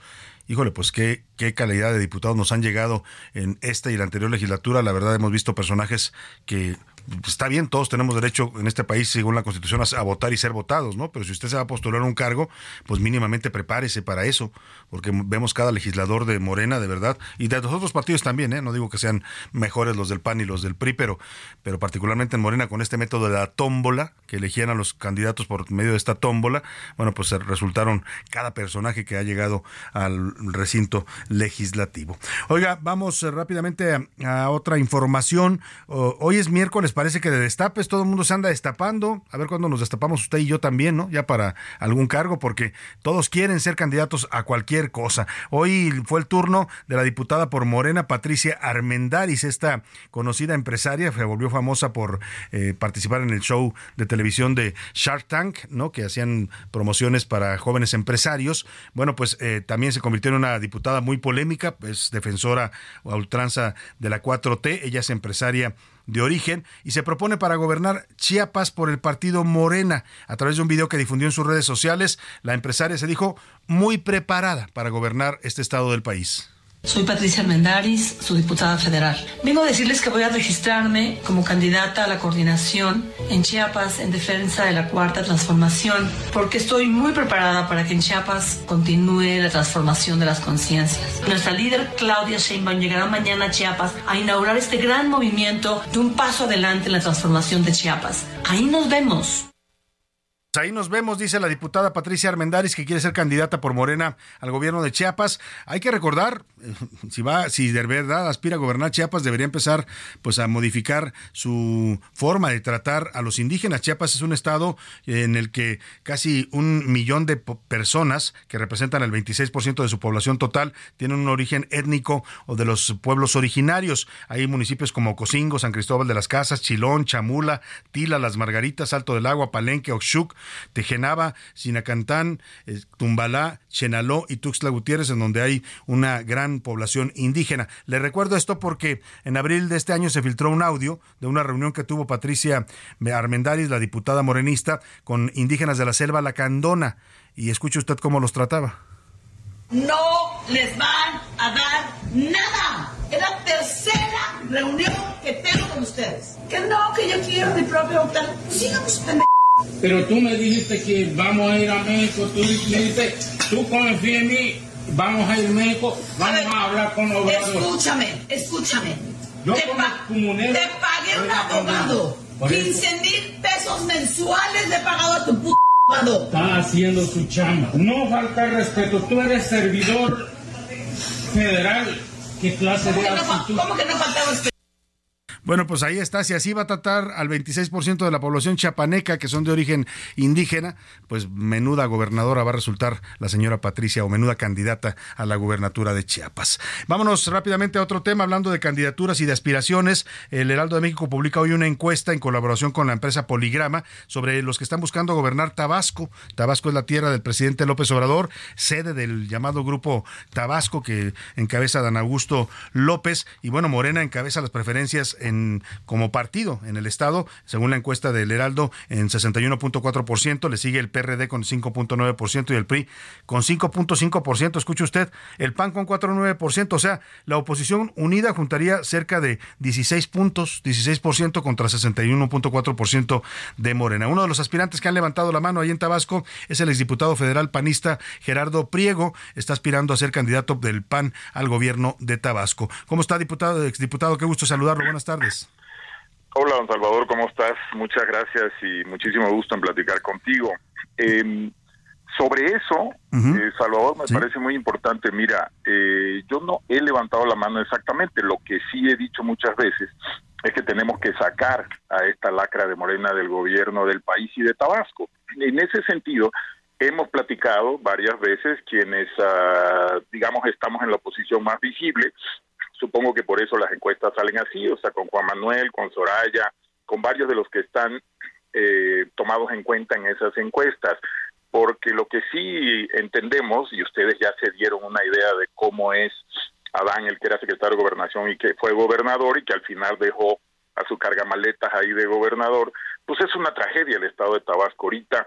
Lo dijo, como recuerda Salvador, la Secretaría de la Defensa Nacional. Adán y al gobernador de ahorita le entregaron la Secretaría de Seguridad Pública al cártel Jalisco Nueva Generación, como recuerdas, eh, fue filtrado por Guacamaya Leaks, y eso hace una ah, situación muy delicada. Ya traíamos toda una historia de delincuencia y de violencia en Tabasco que hoy pues se coronó con una alianza clarísima entre la delincuencia organizada y el gobierno de Tabasco y ese grupo Tabasco al que tú mencionabas, por eso es que la oposición estamos propuestos a despertar a la ciudadanía, porque ese es el gran problema en Tabasco, Salvador. Todavía mucha gente está engañada con el cuento de que algún día un presidente tabasqueño les va a poder traer un beneficio. Es el quinto año de gobierno y no les traen ningún beneficio. Ujú. Ahora, eh, los porcentajes que mencionaba yo que traen el PRI, el PAN y el PRD por separado y aún unidos, pues parecen bajos para contrarrestar la fuerza que trae Morena. ¿Qué tendría que hacer la oposición para esto que usted dice, despertar a los tabasqueños y decirles que hay otra opción? Por eso yo creo, Salvador, eh, que tendríamos que escoger efectivamente a la persona con menos negativos para el Estado de Tabasco, pero eso depende de si podemos despertar a la sociedad.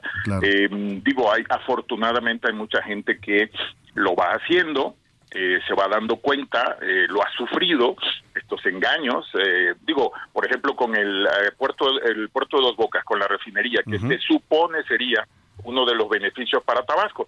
Todos en Tabasco sabemos quiénes son los ocho mismos que se están robando todo el dinero ahí, que son los mismos que se lo robaban antes, nada más que ahora con el con el tío de Rocionales. Por ejemplo, ¿no? ¿Qué es lo que se hace tradicionalmente en la corrupción de obra pública tristemente? Y estos no solo no lo han cambiado, sino han sido mucho peores.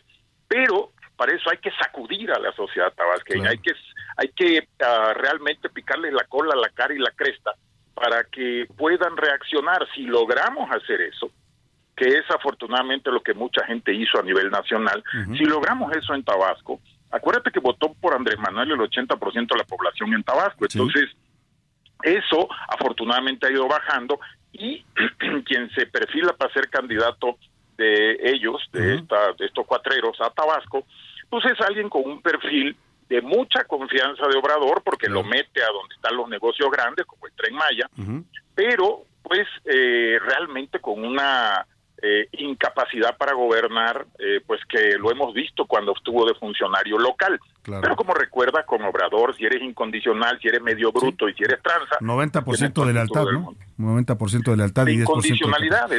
exactamente. Eh, ¿no? Se refiere usted a Javier May, el exdirector de Fonatur, que ahora lo propuso el presidente para candidato de Morena. Eh, ¿Hay algún nombre? Usted me dice que usted se apunta o no se apunta, Gerardo Priego, y qué otros nombres ve con posibilidades de lograr esto que usted dice, que sería una hazaña política recuperar Tabasco para la oposición.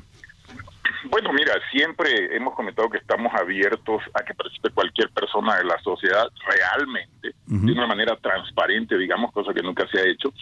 Y eh, yo veo a Juan Manuel, el senador perredista, que aunque yo he tenido confrontaciones muy fuertes con anteriores periodistas como Arturo Núñez que gobernó Tabasco y resultó otro ladrón, sí reconozco en Juan Manuel una un senador que ha trabajado por Tabasco y que es un activo mucho mejor que lo que ahorita hay. Pero también está Soraya, esta joven priista, joven pero muy experimentada, que eh, me parece podría hacerse una mezcla muy interesante eh, con quienes podamos participar en eso. Eh, reitero, con el primer objetivo de sacudir a la sociedad tabasqueña, porque mientras siga dormida mucha de la población, no se podría hacer. Pero si sacudimos y definimos después quién de, de estas personas que te comento, de quienes nos han mencionado las encuestas, decidimos quién va, entonces eh, sí podría hacerse un milagro, pero depende, reitero, de esa capacidad. Tabasco es uno de esos 12 o 13 estados todavía del país, Salvador, donde los gobernantes son emperadores, donde todavía la participación ciudadana es muy, muy baja, donde hay una organización de la sociedad civil por cada cinco mil personas, cuando el ideal es una por cada 400 personas. Entonces, estamos muy distantes de participación, pero así como Xochitl hizo una chispa que despertó a mucha gente, aunada a la situación de coraje que hay por millones de personas, ojalá pudiéramos reventar una cosa así en Tabasco y que la sociedad se diera cuenta, pues que tener el Estado en manos de la delincuencia organizada del cártel Jalisco Nueva Generación, apoyado y empujado por eh, los gobernantes de Tabasco, pues es un crimen para los hijos e hijas de todos nosotros. Salvador. Pues vamos a estar atentos a este proceso político que inicia en Tabasco y a, por supuesto, a lo que defina Gerardo Priego y cómo participe en este frente opositor para tratar de recuperar el Estado. Le agradezco mucho, eh, Gerardo Priego, esta conversación. Al contrario, Salvador, muchas gracias y felicidades por tu trabajo, que Muchas normalmente gracias. te leo y te sigo. Se lo gracias. agradezco Un mucho. Gracias. Es el exdiputado Gerardo Priego, que está pues moviéndose también como parte de la oposición allá en Tabasco. Dice que no está fácil, ¿eh? lo dijo textual, él necesitan un milagro para poder sacar a Morena del gobierno estatal, pero bueno, pues hay quienes piensan que los milagros existen. Vámonos a otros temas importantes. Le platico el 30% de los incendios. Escuche este dato, es delicadísimo. Eh, en México hemos, tenemos eh, y más con el tema del calentamiento global, eh, incendios forestales, sobre todo en la zona, en la época de estiaje, eh, que ya pasó entre los meses de eh, enero y abril, mayo, antes de que empiecen la temporada de lluvias, suelen incendiarse nuestros bosques. A veces piensa uno que es por descuido de las personas, a veces es por el intenso sol, pero escuche este dato, lo está dando a conocer la Comisión Nacional Forestal, el 30% de los incendios forestales que ocurren en México, que devastan zonas enteras de bosques y de selvas, los comete el crimen organizado, el narcotráfico. Escuchó usted bien. Milka Ramírez nos cuenta. En México, el narcotráfico provoca gran parte de los incendios forestales. Esto debido a negligencias durante el cultivo de drogas como marihuana o amapola por parte de los trabajadores, quienes no apagan fogatas o avientan cigarrillos. Así, de acuerdo con el último informe de la Comisión Nacional Forestal de la Secretaría de Medio Ambiente y Recursos Naturales, del 1 de enero al 24 de noviembre del 2022 se registraron 6.702 incendios que afectaron 717.805 hectáreas en el país. De estos, el 30%, alrededor de 2.026 incendios, fueron provocados por actividades ilícitas. Son 107.685 hectáreas afectadas. Entre los estados con más incendios están Sonora, Chihuahua, Durango, Coahuila y Baja California. Otra zona donde se registran estas afectaciones es en la parte del Triángulo Dorado, región ubicada en la Sierra Madre Occidental, donde confluyen los estados de Chihuahua, Sinaloa y Durango. Para A la Una con Salvador García Soto, Milka Ramírez.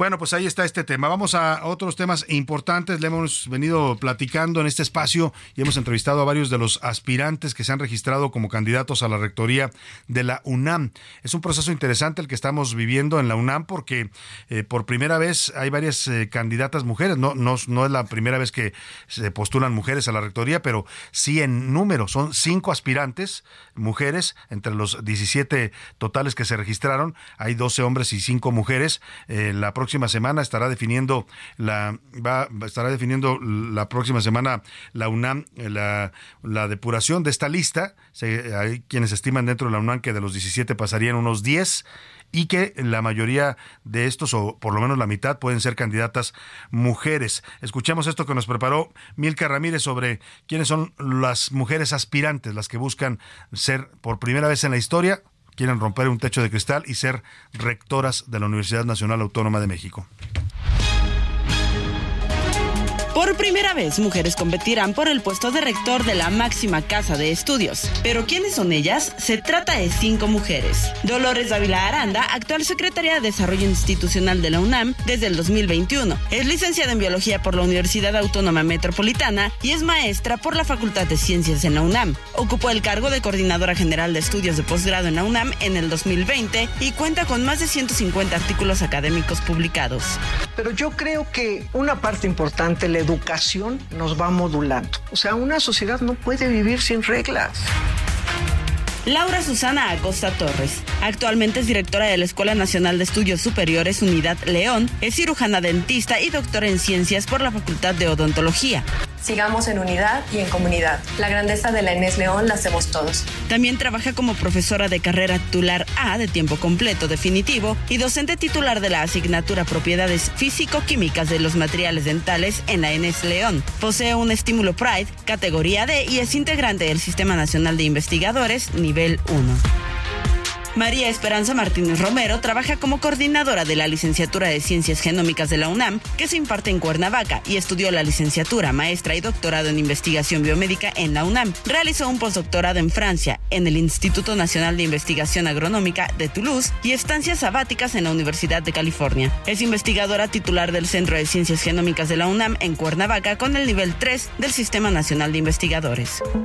Guadalupe Valencia García. Valencia García es licenciada, maestra y doctora en sociología. Ha sido docente desde 1986 en la Facultad de Ciencias Políticas y Sociales de la UNAM y es investigadora titular C de tiempo completo. Y Luz del Carmen Alicia Vilchis Esquivel. Ella es docente de la Facultad de Artes y Diseño desde 1979. Es investigadora del CONACIT Nivel 2, licenciada en Diseño Gráfico, Psicología y Filosofía y cuenta con una maestría en Comunicación y Diseño Gráfico. Tiene un doctorado en Bellas Artes por la Universidad Politécnica de Valencia y Filosofía en la UNAM. Actualmente se desempeña como profesora titular de tiempo completo. Para A la Una con Salvador García Soto, Milka Ramírez.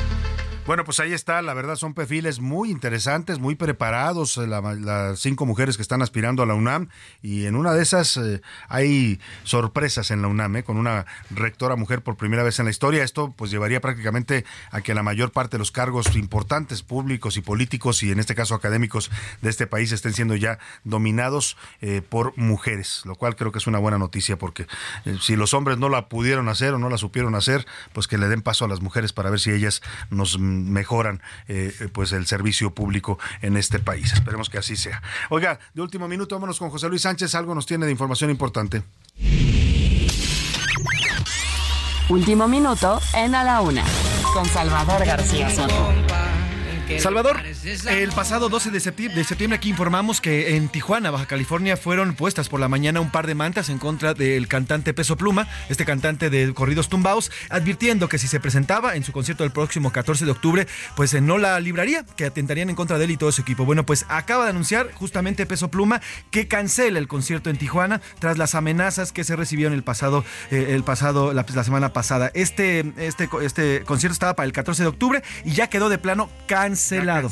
Cancelado. Oye, incluso en Estados Unidos, a partir de esas amenazas que recibe en Tijuana, porque él tiene presentaciones también en varias ciudades de Estados Unidos, eh, anunciaron que estaban investigando estas amenazas. Sí, bueno, por lo pronto además se cancelaron también y pospusieron conciertos. Mira, había conciertos para el 14 de septiembre en Milwaukee, ya se canceló y se pospuso para el 4 de noviembre. Había para el 15 de septiembre en Illinois, también se, se pospuso para el 29. Y los del 16 y 17 en Indianápolis también se pospusieron los conciertos de Peso Pluma. Pues el tema está delicado, es un joven Claro. muy popular en este momento en la música, sobre todo la música juvenil, pero pues estos temas parece que lo están acercando al mundo del narcotráfico, ¿no? Sí, varias de sus canciones hacen eh, o llaman Apologías, sí. apologías Apología al del- señor Joaquín Guzmán Loera, como dice el presidente es. López. Muchas gracias, José Luis. No nos resta más que despedirnos de usted. A nombre de todo este equipo le quiero dar las gracias. En la producción está Rubén Esponda, en la coordinación de información y los reportajes José Luis Sánchez, en la información y la redacción Milka Ramírez, está Ricardo Ricardo Miguel Miguel Márquez, perdóneme, y Ricardo Romero y Iván mm, y Miguel, Iván Márquez. A todos gracias de verdad. Aquí nuestro operador también eh, en cabina Luis Ahumada, a Rubén Cruz en la asistencia de producción, a todo el equipo. Gracias por eh, acompañarnos. Que pase una excelente tarde. Provecho. Aquí sabe, ya lo esperamos mañana a la una. Por hoy termina A la Una, con Salvador García Soto. El espacio que te escucha, acompaña e informa. A la Una, con Salvador García Soto.